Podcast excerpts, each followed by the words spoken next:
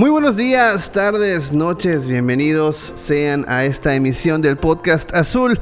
Eh, esta emisión de fecha FIFA, la semana pasada pues no tuvimos episodio porque pues no hubo partido, pero esta ya listos para el partido del lunes contra el León.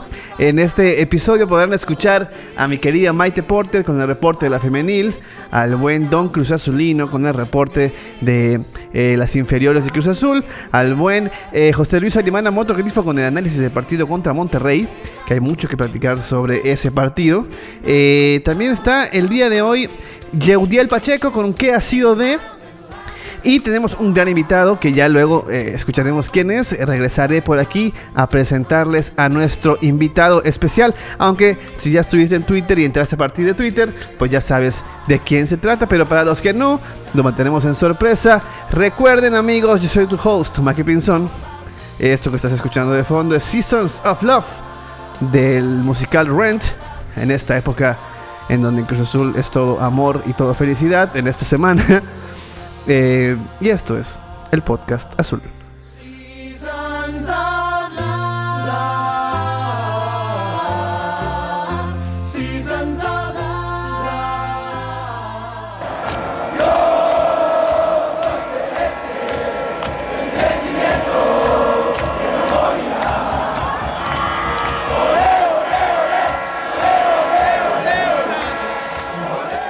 Esto es el podcast azul. Comenzamos.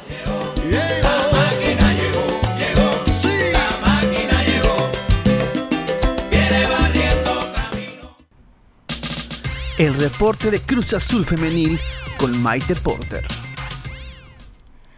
Hola, ¿qué tal amigas y amigos? Es un gusto saludarles desde este espacio del podcast azul dedicado a Cruz Azul Femenil. Hubo muy poco descanso en la Liga MX Femenil estas últimas semanas. Se jugaron jornada 3, 4 y 5 en apenas semana y media. La tercera fecha tocó en casa, primer partido del torneo en la Noria y lamentablemente con pérdida de puntos. Se recibió a Gallos Femenil, equipo comandado por Carla Rossi, quienes se posicionaban hasta la jornada 3 en los últimos lugares de la general. Muy temprano, el minuto 9, Querétaro abrió el marcador con el que sería el único gol del partido, con autoría de Montserrat Medina luego de una serie de rebotes y despejes frustrados de la defensa celeste que Medina aprovecharía para lanzar el trayazo.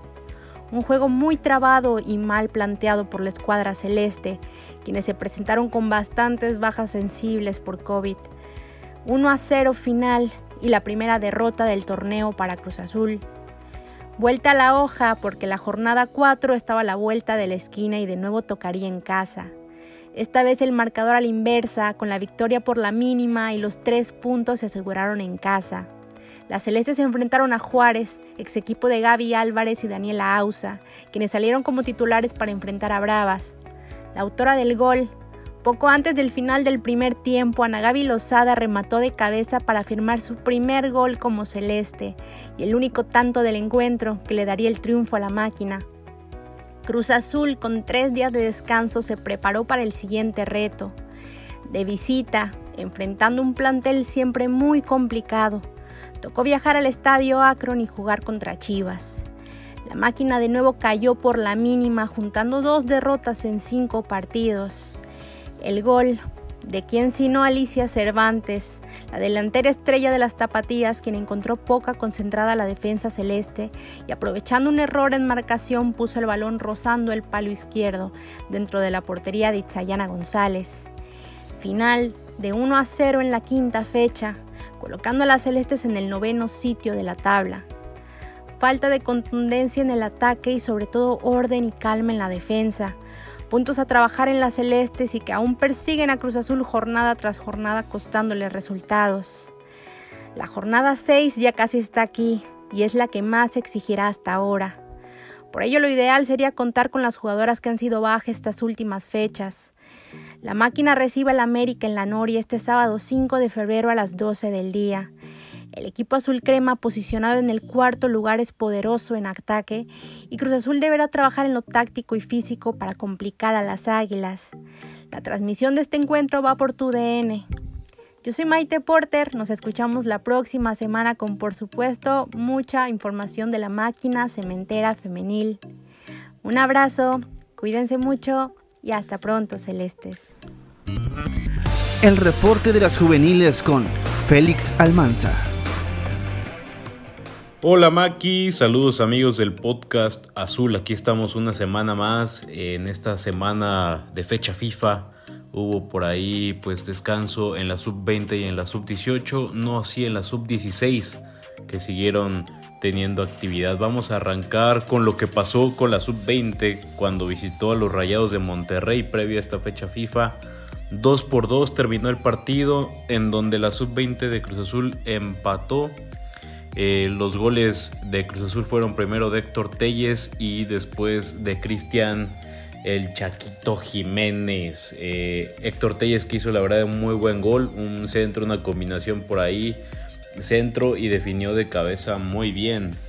En tanto, Cristian Jiménez eh, aprovechó un rebote, literalmente fue un gol de rebote, pero que ponía a Cruz Azul 2 por 1 ganando. Desafortunadamente después Saucedo de Monterrey empató a la máquina que salió ese partido con Alfredo Cabañas en la portería, con el cachorro Guerrero en la central, con Lalo Eduardo Rosas por la lateral derecha, con Andrés Rodríguez lateral izquierdo, con Alan Subirí en la central, después eh, hablaremos un poco de Subirí, con Jorge Luis García en el medio campo acompañando a Cristian Jiménez, con Mauro Saleta, este jugador que le gusta mucho a Reynoso y que a partir de este torneo ha tenido varios minutos más con la sub-20 empezando ya de titular, que es una noticia ya que el torneo pasado nunca fue titular.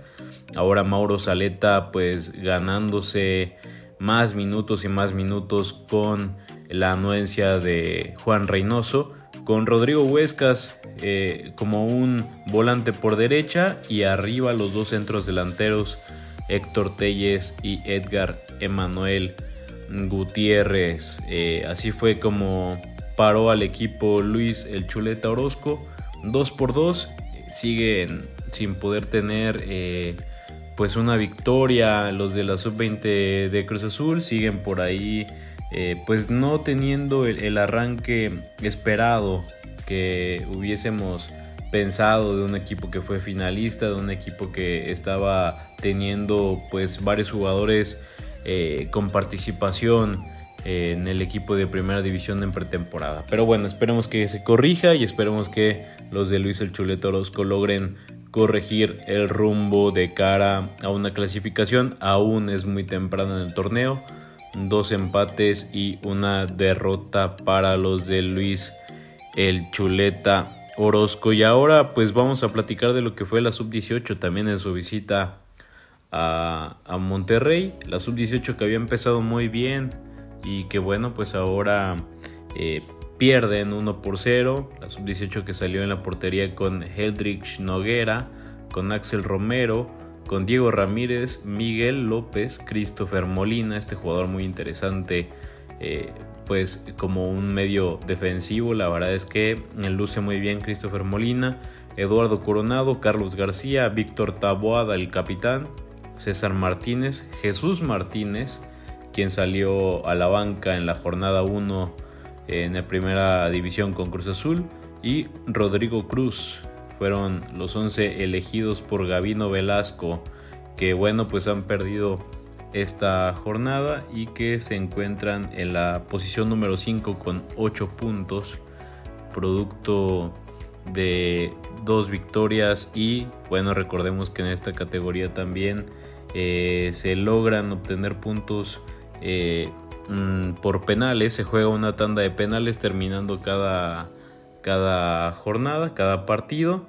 Eh, el que gane esa tanda de penales pues obtiene un punto extra obtiene un punto extra y así es como Cruz Azul ha conseguido pues esas, eh, esos puntos, 8 puntos, producto de dos victorias y dos veces han ganado el punto extra de penales. Así que bueno, pues esperemos que sigan eh, con la buena racha con la que habían empezado en esta competición los de Gavino Velasco.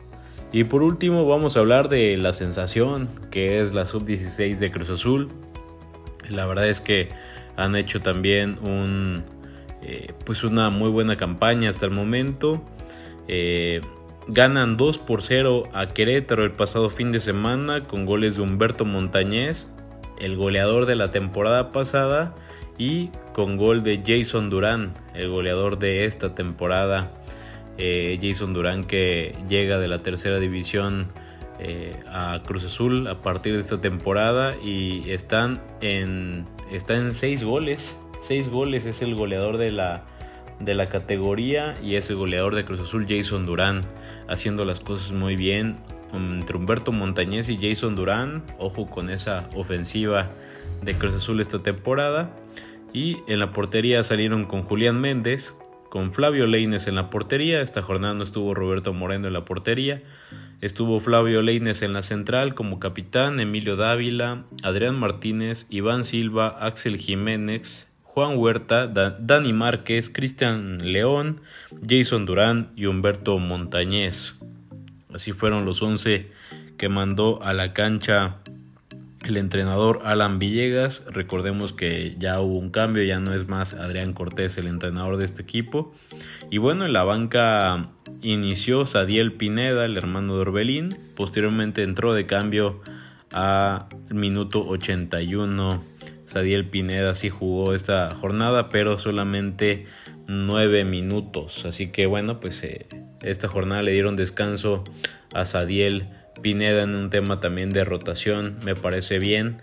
Y bueno, pues Cruz Azul se ubica en el tercer lugar de la tabla con 9 puntos detrás de Atlas y América. Así que buena participación hasta el momento de la sub-16. Tres victorias, una sola derrota, nueve goles a favor, cinco goles en contra, haciendo las cosas bien esta categoría que a mí principalmente me llama mucho la atención lo que hay por aquí. Son muy jóvenes todavía, 16, 15 años, pero ojo, ojo si, si se les da continuidad porque parece que hay, hay unos 4 o 5 jugadores que llaman bastante la atención. Hasta aquí mi reporte Maki amigos, nos escuchamos la próxima semana.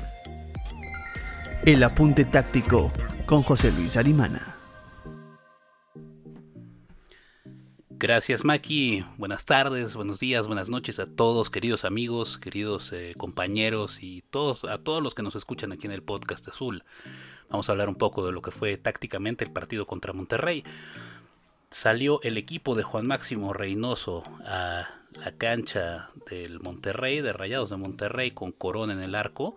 Una disposición 4-3-3 que podía cambiar a 4-2-3-1 de una forma muy eh, eficiente, muy rápida. Corona en el arco, la línea de 4 Aldrete, Cata, Aguilar y Escobar. Los dos mediocampistas más, eh, más clavados, más fijos, Vaca y Lira. Vaca más por el sector izquierdo, Lira por el sector derecho. Entre todas las demás alturas del campo, Charlie Rodríguez mutando como este interior derecho que después se vuelve media punta, segundo atacante. Un rol muy muy interesante el de Charlie, me está recordando la polifuncionalidad de el mejor Luis Romo que tuvimos en Cruz Azul. Eh, Nachito Rivero como volante por izquierda, Antuna como extremo derecho y finalmente el Cuco Angulo en punta, ¿no? Uno de los comportamientos más notorios que pude ver es que Cruz Azul presiona la salida de Monterrey con Charlie y con Angulo. Entonces, quien está orientando la presión es Angulo, pero inmediatamente Charlie se pone como un segundo punta, eh, justo detrás de él o en paralelo. Y los primeros cuatro jugadores del ataque, lo que es Rivero, Angulo, Charlie y Antuna, eh, son los que presionan de forma más agresiva. Atrás de ellos, Vaca y Lira se adelantan y en teoría cazan el error rival. Los cuatro atacantes eh, tienen como misión provocar el, error en salida de Monterrey y Vaca y Lira en cazar esa pelota, ¿no? Que salga eh, sin rumbo. Vemos también que Cruz Azul en todo el primer tiempo intenta atacar más por la derecha, como la banda fuerte, a través de Escobar, Antuna y Charlie. En ataque se disponía, había una disposición 4-2-3-1 y en defensa es una disposición 4-4-2. Monterrey primero concentra sus, sus ataques en Dubán Vergara, que se agarró en un duelo bastante, eh, bastante fuerte con, con Juan Escobar. Y después de su lesión, el, el Monterrey cambia un poco de estrategia y cuando meten a Gallardo, Gallardo no es el foco del ataque, sino que cambian de banda y Maxi Mesa empieza a atacar la banda de Aldrete.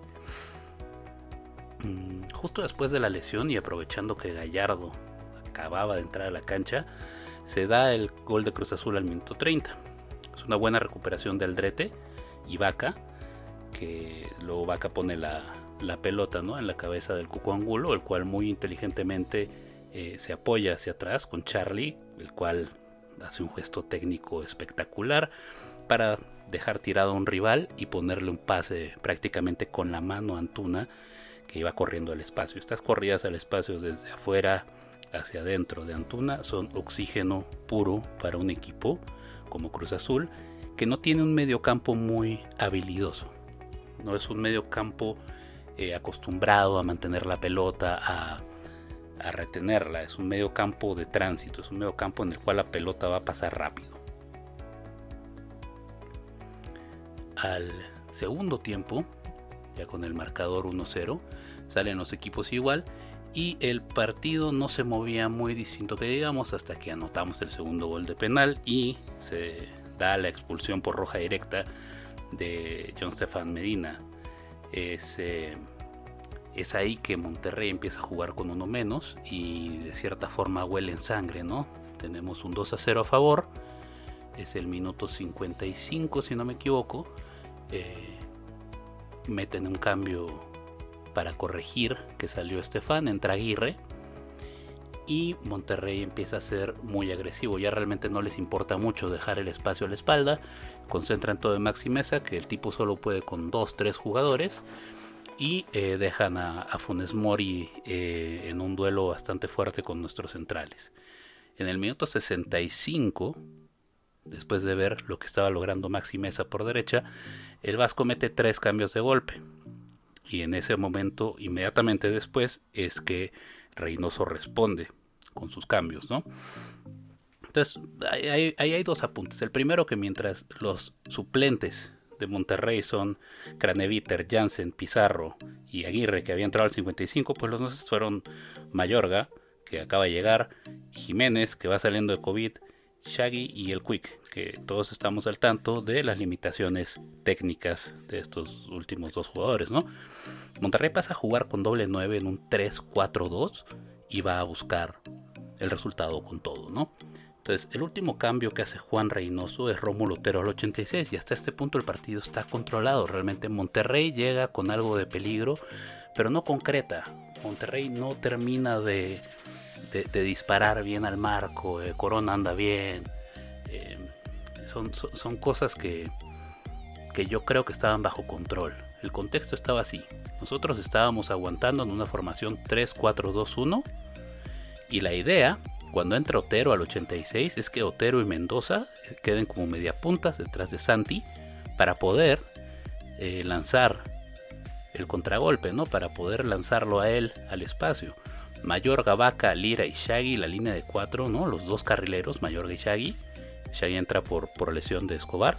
Y luego finalmente eh, tenemos la línea de tres, ¿no? los tres centrales, Aldrete, Cata y Aguilar. En caso de que Mayorga se lance al ataque, Aldrete puede quedar y cubrir perfectamente la banda izquierda. O sea, en, teoría, en el papel y en algunos minutos de funcionamiento, esto se vio muy bien. Pero justo después del cambio, eh, Santi Jiménez se hace expulsar. Entonces quedamos en igualdad numérica, pero tenemos que meter una variación. Entonces Otero pasa a jugar por delante de Vaca y Lira en un medio campo de 3 y el Quick Mendoza queda libre como delantero. En ese momento, con el golpe anímico y la inhabilidad de llevar a cabo un plan de juego, pues Monterrey nos empata entre el minuto 92 y 97. En el 92 es una pelota que las, dos de hecho salen por derecha con Maxi Mesa. Y pues realmente a mí me parece una forma muy, muy triste de dejar ir un resultado que teníamos. Pero viendo el lado positivo, esto pasó contra un equipo que nos metió 8 goles en 3 partidos la temporada pasada. Este es un equipo que en nombres, en plantilla y en variedad de cosas que pueden hacer con la misma es un poco superior, si no es que muy superior, a la plantilla que nosotros teníamos ese día. Ya con los refuerzos que acaban de llegar o que están llegando es otra la historia. Pero la realidad es que Santi estaba saliendo de COVID, Tabo está lesionado desde que llegó, eh, Mayorga acababa de llegar, creo que tenía dos o tres entrenamientos con, con Cruz Azul y cinco minutos del partido anterior. Y nos falta un poco más. Abraham. Abraham no había llegado. Se van a sumar este Romero y Morales. Vamos a ver qué, qué aporte de calidad dan y qué, qué clase de, de ventajas y de variaciones podemos manejar. Yo creo que la plantilla actual con los refuerzos ya va a estar bastante mejor redondeada y vamos a empezar a ver un Cruz Azul distinto al Cruz Azul campeón, pero ya estamos más cerca a la competitividad de esa plantilla. Pero bueno, eso es simplemente mi opinión. Me gustaría saber la tuya, así que escríbenos eh, en Twitter, Facebook, en Instagram, arroba motogrifo, arroba el podcast azul y pues vamos a platicar un poco de para qué está realmente el Cruz Azul de Reynoso 2.0. Hasta la próxima. ¿Qué ha sido de con Yeuriel Pacheco? Defensa argentino, dominante en el juego aéreo, de apodo muy familiar. Esto es, ¿qué ha sido de Daniel El Capta Díaz? El central llegó a la máquina muy joven en su carrera, arribaba de Rosario Central, club donde debutó en primera. En la máquina hizo pareja junto a Melvin Brown, haciendo una saga central de muy buen nivel. Para Enrique Mesa era inamovible. Con la llegada de Tena siguió en el 11, pero no era del agrado del entrenador, así que con la llegada de Lusenhop, el Capa decidió regresar a Argentina y con Colón de Santa Fe. Su buena temporada hizo que Boca y River se fijaran en él. Cata decidió irse con los Ceneices, donde su estancia ganó de todo, ligas, Copa Sudamericana, Libertadores, Recopas, así que ya sobraba en el fútbol argentino y Getafe fue tras de él. El Cata siguió en un muy buen nivel y pasó al Atlético de Madrid, donde pudo enfrentarse a la élite europea. Tras terminar su vínculo con los colchoneros en 2013, tuvo un segundo aire con Boca y Getafe. Sus mejores años como futbolista estaban pasando y en 2017 pasó a Fuenlabrada de la Liga Smart Bank de España, donde anunciaría su primer retiro, pues para 2019 firmó para Nueva Chicago de la Primera Nacional. A finales de ese mismo año anunciaría su segundo retiro, pero quedaba claro que Cata se negaba a dejar las canchas.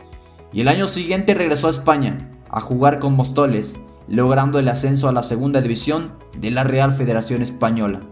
Y con eso sellar su retiro, a menos de que dé otra sorpresa.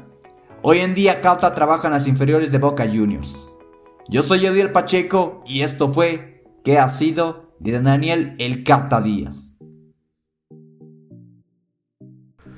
Muchísimas gracias compañeros por estar el día de hoy en este episodio del podcast azul Eh, y muchas gracias a ustedes si todavía siguen aquí a estos 23 minutos que lleva el podcast y antes de invitar a al buen Fede a platicar sobre la radiografía de Romero.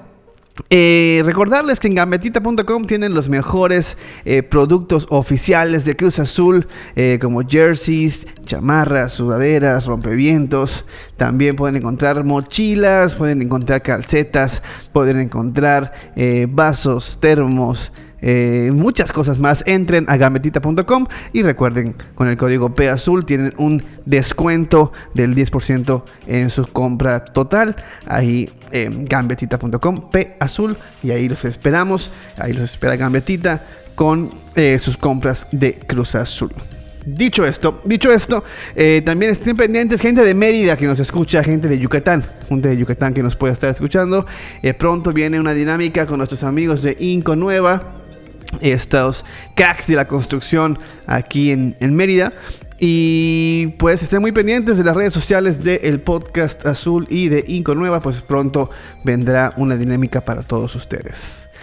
Eso, dicho eso una vez más. Ahora sí, eh, agradecer por supuesto al buen Fede, este amigo que eh, pues, nos trae toda la información del fútbol eh, argentino y del fútbol mexicano en Argentina, en Sudamérica en general. Es un crack, sabe muchísimo de fútbol y estoy encantado de que haya aceptado la invitación para estar el día de hoy en el podcast azul. Y esto responde a algo bien sencillo, que nos cuente, que nos diga eh, cómo juega, cómo es, qué antecedentes tiene Ángel Romero. Eh, hasta hace unos minutos, nuevo refuerzo de Cruz Azul. Esperemos que se haya mantenido, esperemos que se haya logrado eh, meter los papeles en tiempo y que apenas termine la fecha FIFA ya sean presentados oficialmente por Cruz Azul. Este es el buen Fede, escúchenlo y conozcan en esta radiografía del podcast azul a Ángel Romero. ¿Qué tal amigos del Podcast Azul? Les habla Federico de MX Sudamérica, los saludo aquí desde Argentina, desde Buenos Aires. En el día de ayer cayó como un balde fría la noticia de que Ángel Romero es nuevo refuerzo de Cruz Azul cuando estaba a tan solo una firma de llegar a Boca Juniors. La máquina le sopló el refuerzo al Ceneice y es por eso que se produjo un revuelo en las redes. Eh, aquí les estoy, voy a estar contando un poco lo que es Ángel Romero como futbolista. Eh, cuando preguntan por su posición, la verdad es que tiene bastante movilidad y adaptabilidad, se puede mover por, por todo el frente de ataque. En sus comienzos en Cerro Porteño lo hizo de centro delantero, pero eh, la verdad es que después raramente volvió a hacerlo. Lo que sí, en algunos momentos del partido también puede volver a ser centro delantero, pero su posición más usual fue de extremo por izquierda y por derecha. Le gusta jugar eh, de extremo por izquierda pese a ser diestro, ya que tiene el cambio de perfil y puede rematar cuando se cierra hacia la portería. Y como extremo derecho también porque es muy pero muy movedizo y es un jugador que tiene mucho olfato goleador. Eh, si pueden ver sus goles, varios de sus goles son de, leer bien las jugadas, de moverse, de ubicarse bien en, en espacios vacíos y es por eso que aquí en San Lorenzo se lo quería tanto. Pese a que San Lorenzo tuvo unos últimos años horribles, la verdad, eh, tanto Ángel como Oscar siempre fueron los más queridos en la institución, ya que eran los encargados de convertir eh, los goles y de, participar un poco más en la, en la creación del juego. Para mí, eh, mi opinión personal es que Ángel siempre ha sido un poco mejor y también viendo su carrera eso se entiende más. Ha jugado en el Corinthians, uno de los gigantes de Brasil, junto a Flamengo y Palmeiras, lo ha hecho en cinco años, eso habla también un poco de la calidad del paraguayo. Eh, en Palmeiras también ha jugado por los extremos, ya que siempre en Brasil se suele jugar con, con un centro delantero fijo. Lo ha hecho con Paolo Guerrero, lo ha hecho con Yo, un hombre que jugó en el Manchester City. Y lo que también hay que contar es que en San Lorenzo han tenido bastantes problemas, si bien como les decía antes, la gente se ponía del lado de ellos ya que en el campo de juego eran quien mostraban la mejor cara para, para un San Lorenzo muy pobre desde lo futbolístico. Lo cierto es que Ángel Romero en una, un entrenamiento de fútbol táctico rompió a un juvenil, le fracturó el peroní, está el video y, y se puede, no se entiende demasiado. Hay una patada artera y es por eso que, declaró que perdió la cabeza en ese momento, le pidió perdón al juvenil, pero en ese instante cuando sucedió la fractura eh, a un juvenil que estaba muy cerca de ser vendido, el resto del plantel se le fue encima, hubo tumultos, golpes, se habla, y desde ahí la relación con el plantel se, se rompió. Mismo también en la dirección técnica no quedaron las cosas bien ya que la directiva quería que, Ángel Romero y su hermano sean la cara de este San Lorenzo, de un nuevo proyecto. Casi que no hubo multa para ellos y allí se produjo todo el problema en el vestidor. Eh, el entrenador técnico de aquel momento se terminó yendo, también sumado a los malos resultados. Y los Romero tuvieron bastantes problemas. No les caía bien al plantel que tuvieran su fisioterapeuta y su y su chofer personal, pese a que lo pagaban ellos como lo han asegurado. Y es por eso también en un momento que los acompañaba el suegro de Ángel Romero, que, que tuvo una discusión con el entrenador de, el nuevo entrenador interino de San Lorenzo llamado Diego Monarris, que no los dejó ingresar a, al suegro a, a ver el entrenamiento.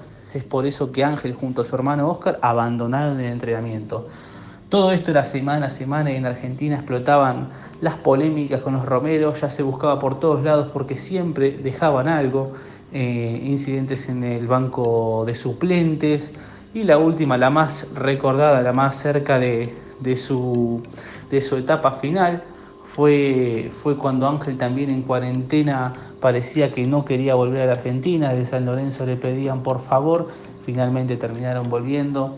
Como decíamos, los números son bastante buenos y, la verdad que han sido lo mejor de San Lorenzo. La gente los, los quiso mucho, ya que no se llevaban bien con, con la otra parte de- del plantel, la parte más avejentada del plantel de San Lorenzo. Y hubo un ídolo de San Lorenzo, Ignacio Piatti, que participó de, la- de ganar la Copa Libertadores con el club, que declaró que en el vestidor los Romero cuando ganaban un partido iban dando plata, iban dando una especie de propina a los, a los futbolistas.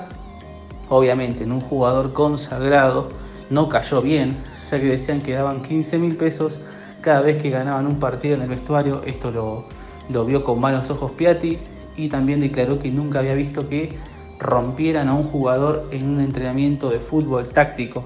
Así que así llega Ángel Romero. Creo que es muy bueno que, que llegue solo, que no llegue con su hermano, ya que ahí se, se pueden llegar a potenciar y, y pueden llegar a tener algún tipo de problemas. En San Lorenzo también los jugadores lo acusaban de que se pasaban el balón entre ellos, imagínense, no daba para más esto, esta situación. Así que me parece que de los dos eh, con Oscar, Ángel es muy superior para mí. Ahora mismo están entrenando en la selección de Paraguay, pese a que no pueden jugar porque no tienen club. Paraguay está pasando también un terrible momento, está ante último en las eliminatorias de Conmebol, algo que no le pasaba hace tiempo a Paraguay, que siempre era usual verlo en los mundiales y peleando Copas América. Así que aquí creo que es una muy buena, un buen refuerzo. Está libre, obviamente sacárselo a boca de último momento siempre cae bien, sumado a que Paul Fernández deja Cruz Azul, como sabemos todos, por una suma de 2 millones de dólares a menos de 6 meses que, de que venza su contrato cuando ya se sabía que no lo iba a renovar. Así que amigos, aquí desde Argentina, desde Buenos Aires, muy feliz con el nuevo refuerzo, muy feliz con Luis Abraham y esperando por la firma también de Iván Morales, viendo qué hará Reynoso. Hay que recuperar también a Otero, me parece, porque es un gran jugador el venezolano y también con la intriga de saber qué posición lo pondrá en la cancha Ángel Romero Reynoso. Y aquí estamos apoyando a Cruz Azul desde Argentina. Les manda un gran saludo Federico de MX Sudamérica, amigos. Muchas gracias por dejarme participar del podcast Azul. El análisis del rival.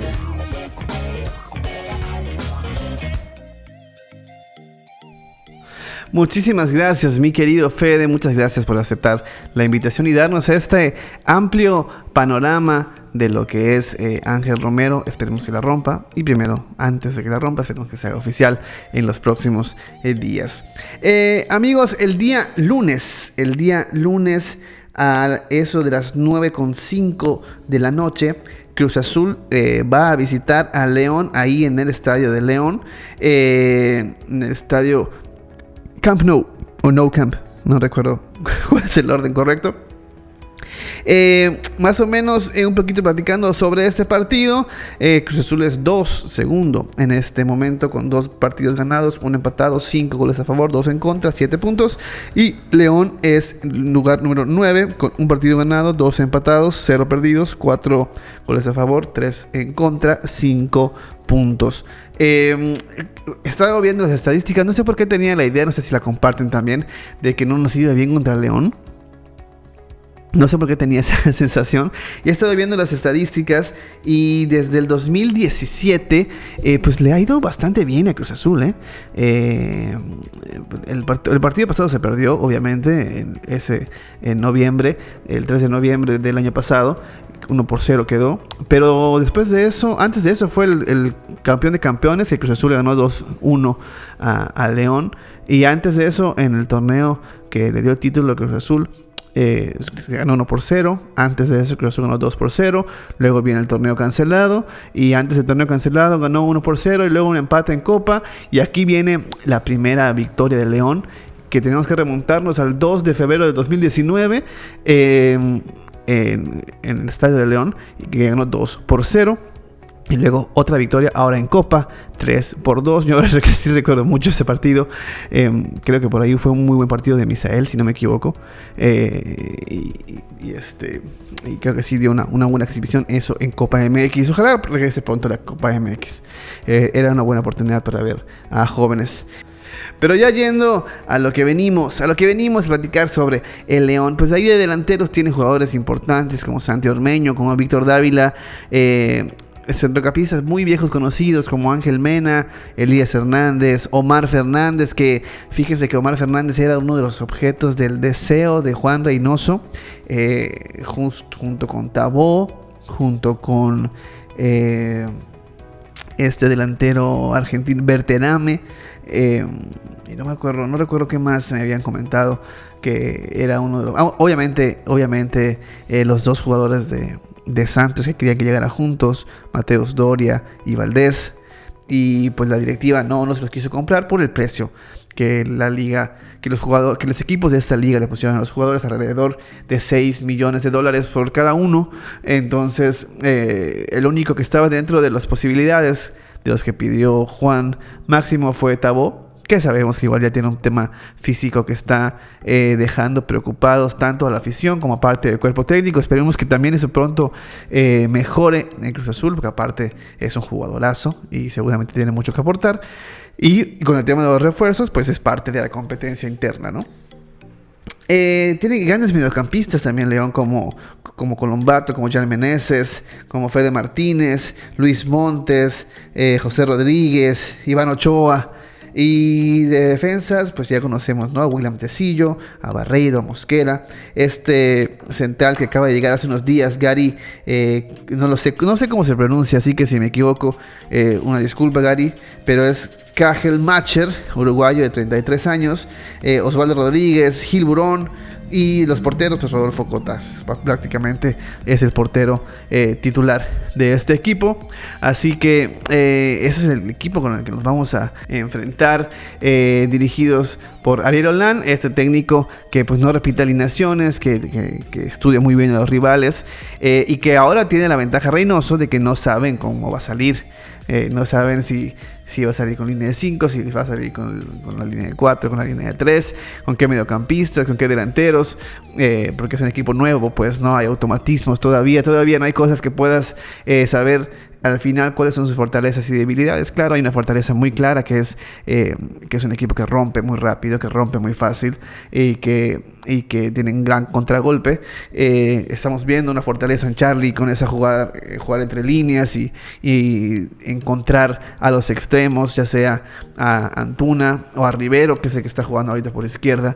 Y bueno, estamos viendo muchas cosas que, que seguramente está analizando Ariel Olani, que buscará atacar a lo, negativo que tenemos y por supuesto el cuidarse de lo que puede eh, eh, provocar o lo que puede causar Cruz Azul en, eh, en, su ataque.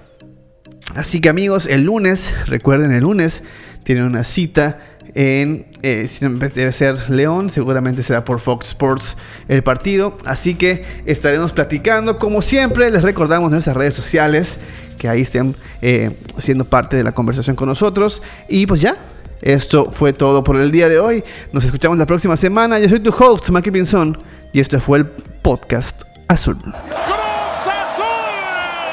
¡Es campeón de campeones! ¡Se acabó!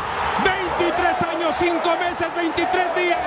8.575 días, 205.808 horas. El azul por fin termina con la penumbra, termina con los fantasmas, termina con el oscurantismo. Es campeón de México, es el campeón del fútbol mexicano.